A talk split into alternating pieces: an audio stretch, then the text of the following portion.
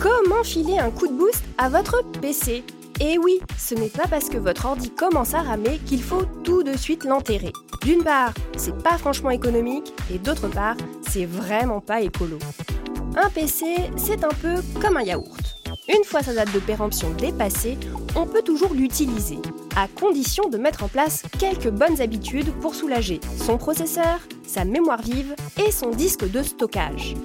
Au programme de cet épisode, je vous donne toutes mes astuces pour garder un ordi rapide le plus longtemps possible sans dépenser un centime. Ou presque. Salut, c'est Chloé et vous écoutez le podcast tech de l'éclaireur Fnac qui vous donne tous les conseils pour bien choisir vos équipements high-tech.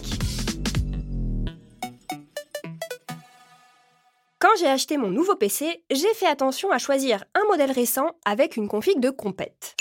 Alors oui, il m'a coûté un bras, mais en échange, il devait carburer plus de 5 ans.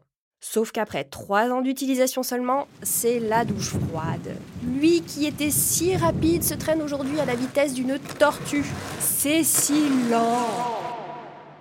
Puisque je milite contre l'obsolescence programmée et qu'en plus mon PEL est à sec, ce sera système D comme décrassage. Et au sens propre du terme, s'il vous plaît.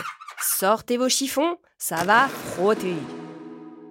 Avec le temps, c'est normal que votre PC s'encrasse. Le problème, c'est qu'à force de s'accumuler sous le capot, la poussière va empêcher les ventilateurs de refroidir votre machine. Conséquence, les composants risquent de surchauffer, donc de ne plus fonctionner correctement, donc de ralentir le système. Un petit coup de bombe d'air sec et vous devriez constater des améliorations. Mais attention, surtout, jamais d'aspirateur. Vous risqueriez de tuer le disque dur. Chasser les logiciels et fichiers inutiles devrait également aider votre ordi à trouver un second souffle. Dans le panneau de configuration Windows, vous pouvez désinstaller les applis que vous n'utilisez jamais.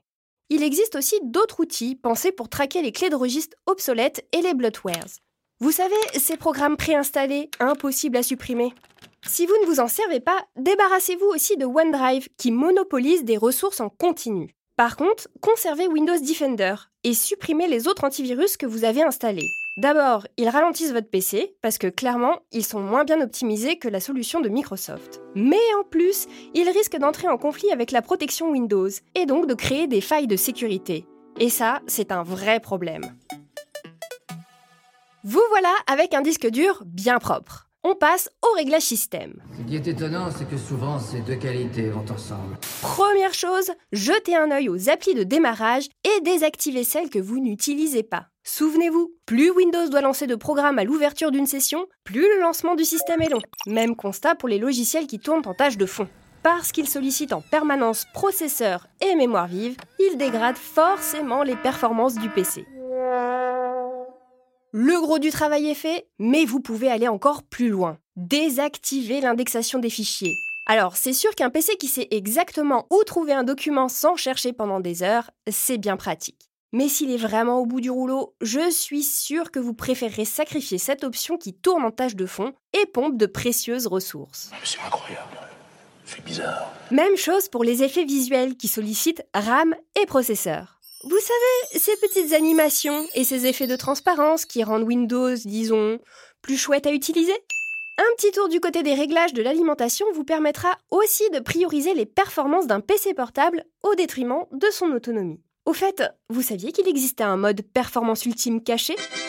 Je vous laisse chercher sur le web des tutos en images qui vous expliqueront comment le débloquer. Par contre, attention, votre batterie risque d'en prendre un sacré coup. Ouch. Je n'en ai pas encore parlé, mais peut-être que j'aurais dû commencer par là. Redémarrer votre PC pour libérer la mémoire vive et soulager le processeur. Ça peut sembler tout bête, mais si vous faites partie de ceux qui n'éteignent jamais leur machine, vous constaterez que c'est diablement efficace. Et je parle d'expérience.